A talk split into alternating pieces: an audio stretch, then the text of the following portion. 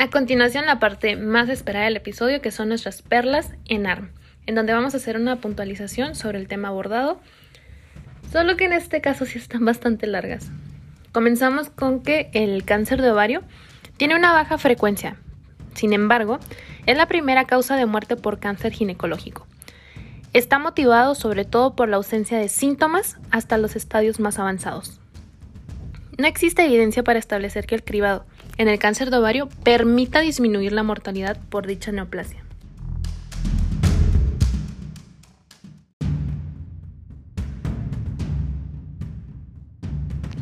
Se consideran factores de riesgo la edad avanzada, la historia familiar y la presencia de mutaciones de los oncogenes BRCA1 y BRCA2. En cambio, son factores protectores la utilización de anticonceptivos hormonales, la histerectomía, la esterilización tubárica y la oferectomía. Los tumores epiteliales son la estirpe más frecuente de cáncer de ovario y suelen aparecer en mujeres de edad avanzada. De ellos, la variedad más habitual son los serosos, seguidos de los mucinosos. Los tumores germinales suelen aparecer en mujeres jóvenes. La gran mayoría corresponden al teratoma quístico maduro o quiste dermoide, que es benigno. El teratoma inmaduro es maligno y contiene epitelios embrionarios en su histología. El tejido se asemeja al observarlo en el feto o embrión más que en el adulto.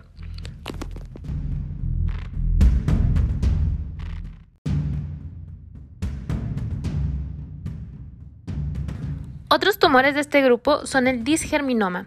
Recordemos que este es maligno y que deriva de la célula germinal. También tenemos el tumor del seno endodérmico, que produce alfa-fetoproteína, y el carcinoma embrionario, que produce alfa-fetoproteína también. Finalmente, el coriocarcinoma, que produce gonadotropina coriónica humana.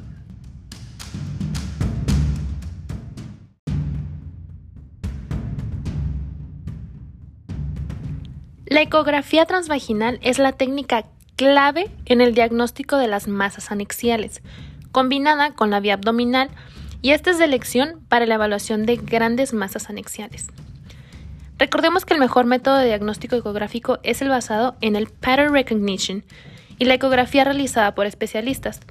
Las simple rules de la IOTA son muy interesantes. La verdad, esto sí se lo recomiendo revisarlo aparte para que puedan repasar sobre eso. El CA125 no añade información útil a la ecografía, por lo que su uso sistemático no se recomendaría. Debe solicitarse ante la sospecha de un tumor maligno.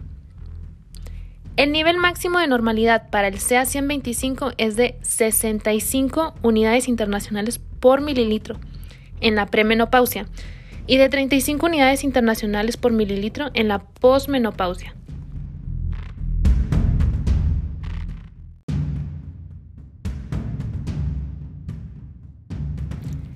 Signos ecográficos de sospecha de malignidad.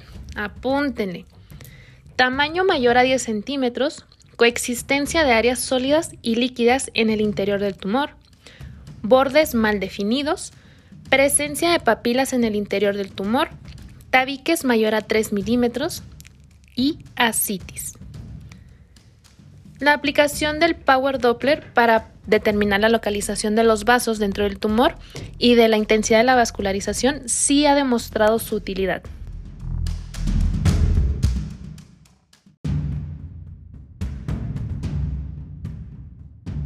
Los criterios Doppler de sospecha de malignidad son la vascularización moderada o abundante en los componentes sólidos de la lesión o en las zonas centrales de las lesiones sólidas.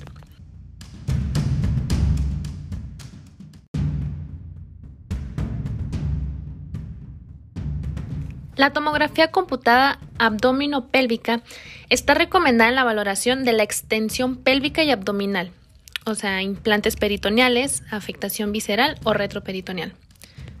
Pasando a la resonancia magnética, está recomendada para tres cosas en particular. Prueba de segundo nivel ante masas ováricas de difícil clasificación por ecografía. Valoración de la extensión pélvica y abdominal o sea, implantes peritoneales, afectación visceral o retroperitoneal, y para la evaluación de la resecabilidad quirúrgica. La laparoscopía está recomendada para valoración de la extensión pélvica y abdominal, igual, implantes peritoneales y afectación visceral,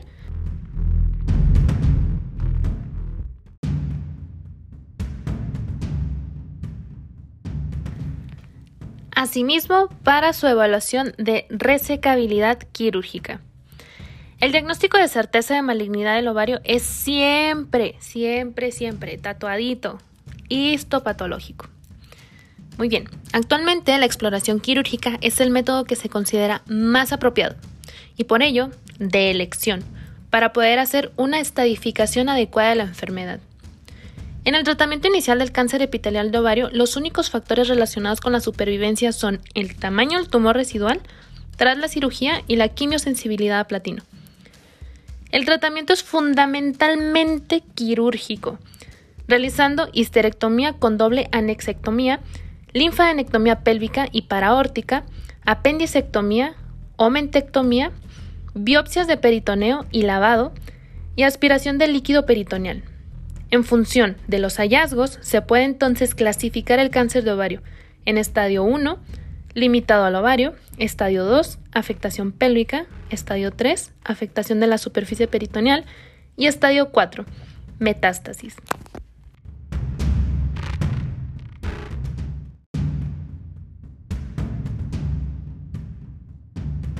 La mayoría de pacientes con cáncer epitelial de ovario en estadios precoces recibirán quimioterapia adyuvante. La quimioterapia adyuvante en el cáncer de ovario se aplicará en los estadios 1A, 1B, G3, 1C, 2, 3 y 4, o cualquier estadio con histología de células claras.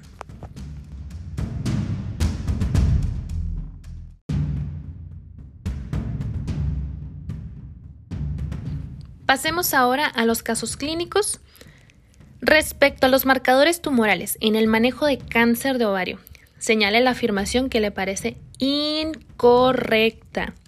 Tenemos cuatro opciones, siendo la primera en mujeres menores de 30 años. Se recomienda determinar alfa-fetoproteína y la fracción beta de la gonadotropina coriónica humana para descartar tumores germinales.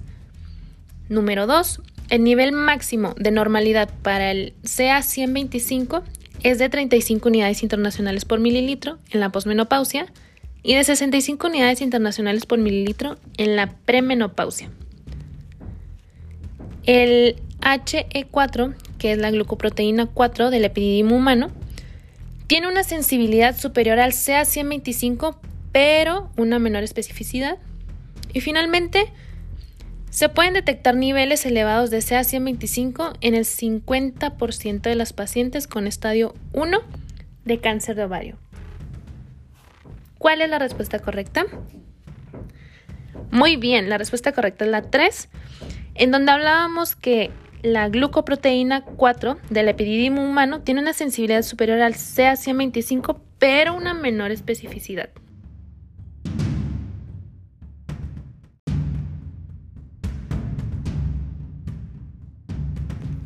Siguiente caso. Una mujer de 52 años ha sido diagnosticada de un carcinoma de ovario seroso, que ha resultado inoperable por extensión abdominal masiva.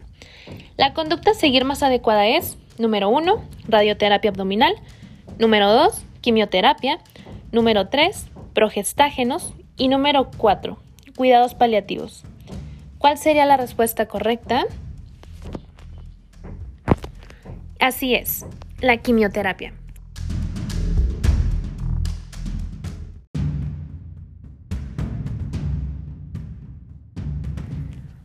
Paciente nuligesta de 23 años diagnosticada de tumoración ovárica ecográficamente sospechosa de malignidad. Se informa de la posibilidad de realizar cirugía conservadora en caso de cumplirse ciertos requisitos indispensables. ¿Cuál de los siguientes supuestos usted desaconsejaría dicha actitud quirúrgica. Tenemos cuatro opciones. La primera es sea epitelial bien diferenciado. Número 2, biopsia de epiplón negativa. Número 3, cápsula tumoral íntegra. Y número 4, ascitis. ¿Ustedes cuál creen que sea? Así es, si están estudiando la CITIS, el número 4.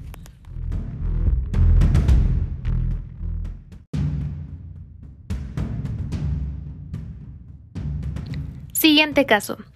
En una paciente con carcinoma infiltrante seroso de alto grado de ovario, claro, de estadio inicial, con deseo genésico cumplido, ¿qué estaría indicado? De nuestras cuatro opciones tenemos la primera, histerectomía con doble anexectomía o mentectomía y linfadenectomía pélvica y paraórtica. Número 2. Exploración minuciosa de la cavidad, lavados peritoneales, toma de biopsias de peritoneo, histerectomía con doble anexectomía, omentectomía y linfadenectomía pélvica y paraórtica, solo en los casos en los que la linfadenectomía pélvica haya resultado positiva para malignidad. Número 3. Exploración minuciosa de la cavidad, lavados peritoneales, toma de biopsias de peritoneo, histerectomía con doble anexectomía o mentectomía y linfadenectomía pélvica y paraórtica. Número 4.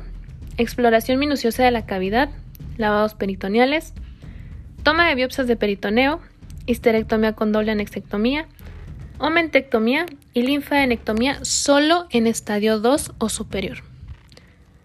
¿Cuál sería la respuesta correcta? Así es, sería la 3. Exploración minuciosa de la cavidad, lavados peritoneales, toma de biopsias de peritoneo, histerectomía con doble anexectomía, omentectomía y linfadenectomía pélvica y paraórtica.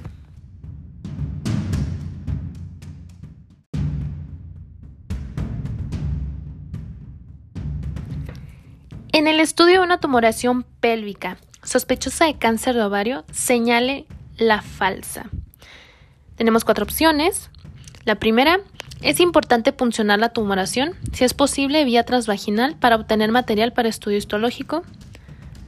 La exploración física y la ecografía transvaginal orientan hacia la necesidad de ampliar el estudio. Número 3. Aunque la elevación de CA125 es frecuente en el cáncer de ovario, los niveles normales no descartan un origen maligno. Número 4. Previamente a la cirugía es importante completar el estudio con una TAC tóraco-abdomino-pélvica. Y la respuesta correcta es, yo creo que es del libro, ¿eh? Y es la primera, que es importante puncionar la tumoración si es posible vía transvaginal para obtener material para estudio histológico. Totalmente falso.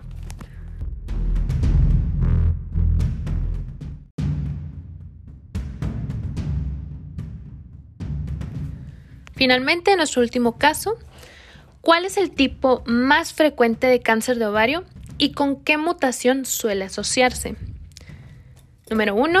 Seroso de alto grado con mutación de PTEN. Número 2. Seroso de bajo grado, pero con mutación BRAF. Número 3. Seroso de alto grado con mutación de TP53. Y número 4. Endometroide de alto grado con mutación de TP53. La respuesta correcta es seroso de alto grado con mutación de TP53.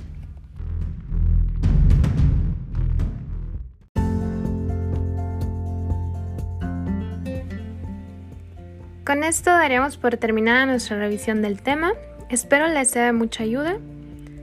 Recordemos, que donde quiera que se ama el arte de la medicina, se ama también a la humanidad. Platón. Nos vemos en el siguiente episodio.